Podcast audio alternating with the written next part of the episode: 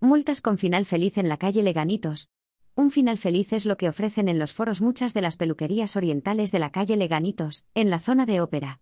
El ayuntamiento de Manuela Carmena ha querido hacer suya esa frase para amnistiar a residentes, y no residentes de la zona que han visto como la ruina llamaba a su puerta.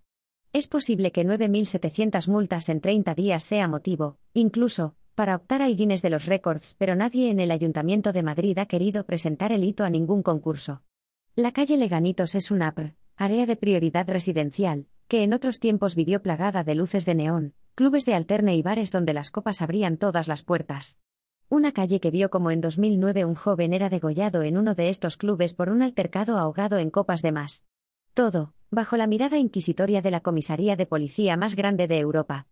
La calle Leganitos mide 350 metros, y en pleno 2016 se dan cita menos clubes que antes, dos hoteles Hotel El Coloso y Hotel Señorial, decenas de tiendas regentadas por orientales, y peluquerías con carteles ininteligibles donde lavar, y cortar deriva en baño y masaje por unos euros más.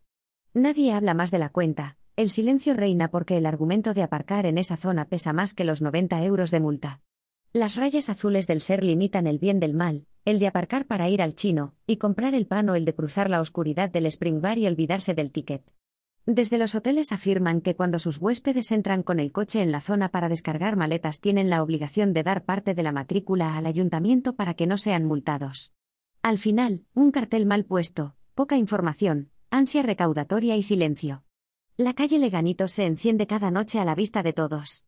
La prioridad residencial se confunde en el permanente calor que despiden los secadores de pelo, los mismos silencian a los que una vez se adentraron con su coche en la ratonera de Carmena.